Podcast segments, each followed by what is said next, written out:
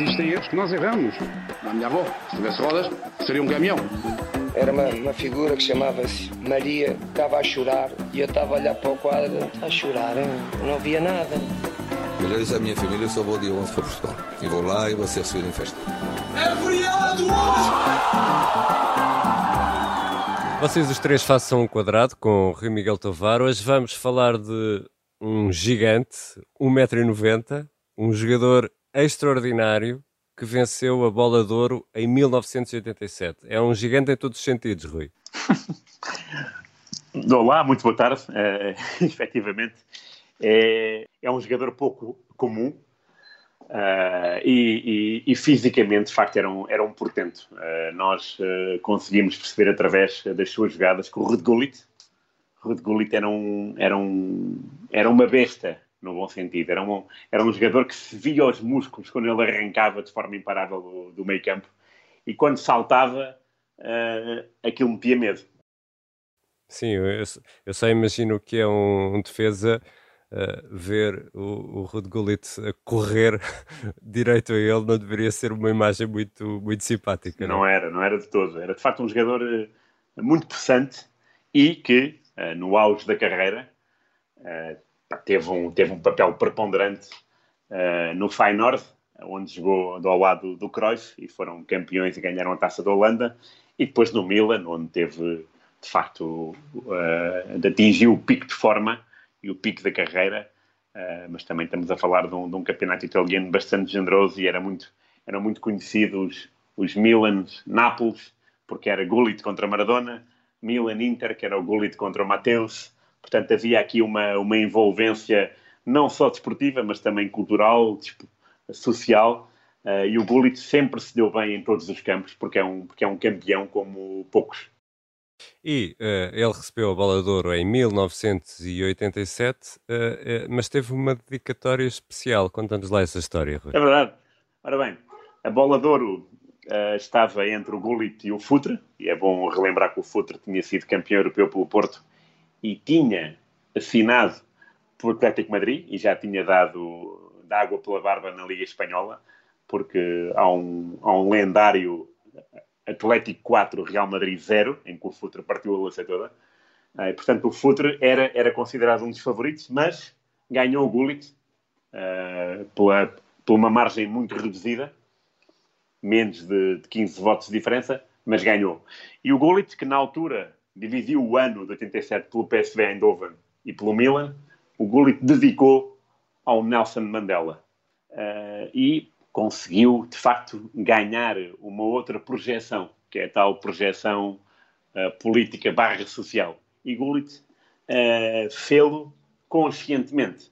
Não foi uma não foi uma dedicatória para ganhar pontos. O Gullit realmente acreditava uh, no Nelson Mandela realmente achava tudo aquilo uma injustiça uh, e uh, não gostava nada do que, do que se tinha passado uh, ou do que se estava a passar na África do Sul. E foi uma forma, quando, ele, quando o Gullit dedicou essa bola de ouro a Nelson Mandela, foi uma forma também de que o mundo falasse com mais insistência sobre o Mandela e sobre a situação inqualificável na África do Sul.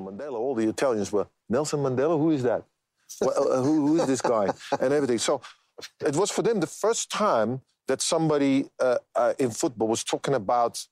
It was not politics for me. It was just a social problem. E não deixa de ser eh, curioso, Rui, que uh, ele explica aqui nesta, nesta, neste som que acabámos de ouvir que os italianos não faziam bem ideia de que era o Nelson Mandela. Não? É? Pois, isso é, isso é o lado uh, triste uh, da história uh, e também me lembro que muitos italianos olharam para o Gullit com algum desdém, como quem diz, olha, este está aqui a, está armado em político. Como Exato. se os jogadores não pudessem ter uma, uma opinião, era o que faltava, os jogadores só, só saberem o que é que é fora de jogo e, e pontapé de baliza. E felizmente... Ele, e, e essa dedicatória que, que ele fez chegou a Nelson Mandela, que estava preso ainda nessa altura, não é? Sim, estava preso, já não estava em Robben Island, uh, já tinha sido transferida para, uh, transferido para outra prisão. É de facto incrível como é que em 87 um som, um soundbite do Bullet pudesse chegar a uma, a uma nação tão fechada como a África do Sul. Uh, não há dúvida que, que, que, as boas vozes chegam a todo o lado.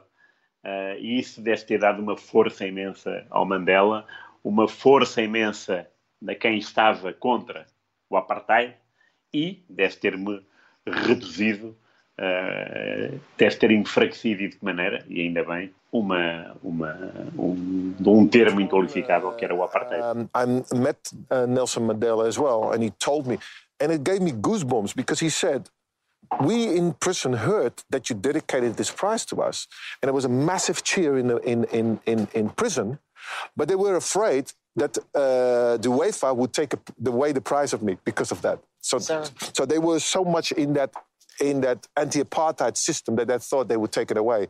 E há pouco, Rui Miguel Tavares, interrompi-te quando tu falavas nessa, uh, nessa característica do Gullit ter uh, a preocupação política e cívica, o que realmente não era comum uh, num jogador de futebol nos anos 80. Nada, não, não, não, não. Quer dizer, há, há jogadores e jogadores e, e, e, seria muito engraçado um dia de ocuparmos do nosso tempo a fazer o 11 ideal de jogadores político-sociais Olha, fica já a ideia. O guarda-redes é o Carlos Gomes, que é um português que, que, se, que, se, vestia de preto contra os doutores da bola, que eram, que eram os dirigentes. Uh, portanto, já temos, já temos uma posição. E depois temos o Gullit. O Gullit, de facto, era um homem, um homem à parte, uh, porque transmitia o seu pensamento de uma forma muito fácil e muito sedutora, porque o Gullit era uh, um animal a jogar futebol, era um animal competitivo, mas também era uma pessoa simpática. Não era daqueles jogadores que não queriam assinar autógrafos ou que não queriam aparecer. Não, o Gullit podia estar a jantar no restaurante com a família, se aparecessem 20 adeptos, ele, ele lá fazia a concessão de perder dois ou três minutos em falar com eles, em, em, fazer, em fazer uma festa no, numa criança, pôr, pôr, pôr a mão à volta do ombro, tirar uma fotografia, falar com os pais. Ele era ele era uma figura carismática. E isso tudo representa uma figura fora do normal no futebol. Porque o futebol, sobretudo agora, está muito formatado.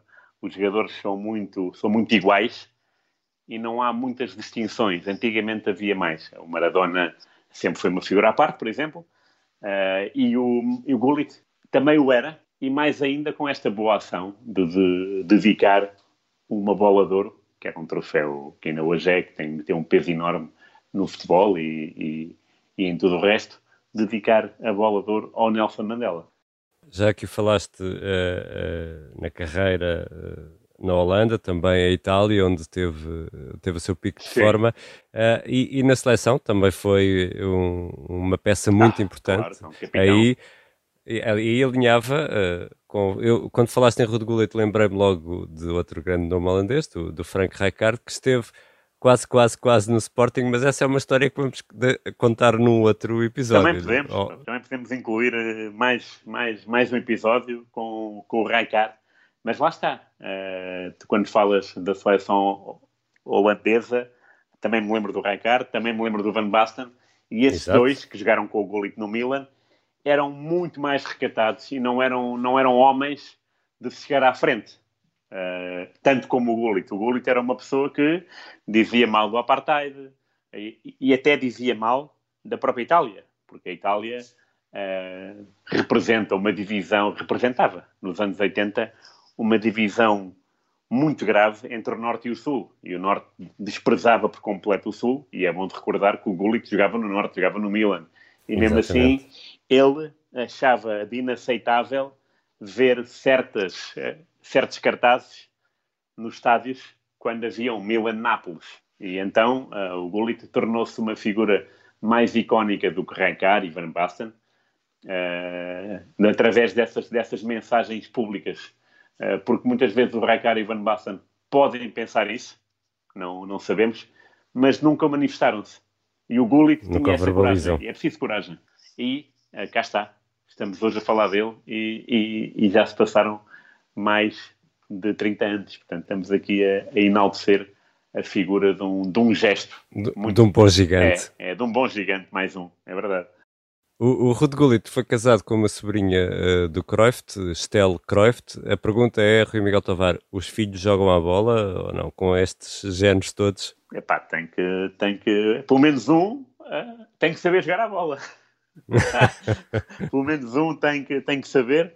Uh, é um miúdo que está no, nas camadas jovens do, do AZ de Alkmaar e, e, a expectativa é, é grande porque juntar dois genes como os de Gullit e de Cruyff, certamente que vai dar, vai dar um resultado. E já agora Cruyff também era um, um pensador uh, muito com ideias muito próprias e, e, e, revolucionárias. Portanto, vai ser um miúdo bastante interessante, muito, bastante extrovertido, digo eu. Temos, temos de seguir este, este miúdo de perto. Vocês os três façam um quadrado com o Rui Miguel Tovar. Os sons da entrevista foram retirados do Dan Nickel Show, do canal Super Sport. A sonorização é do Bernardo Almeida. Eu sou o Ricardo Conceição. Rui, um abraço, bom fim de semana. Grande abraço, bom fim de semana. Até à próxima. Existem erros que nós erramos. A minha avó, se tivesse rodas, seria um caminhão.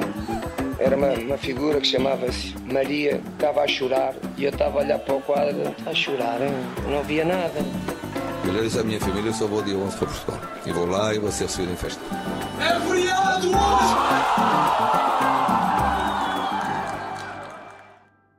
Obrigada por ter ouvido este podcast. Se gostou, pode subscrevê-lo, pode partilhá-lo e também pode ouvir a Rádio Observador online em 98.7 em Lisboa e em 98.4 no Porto.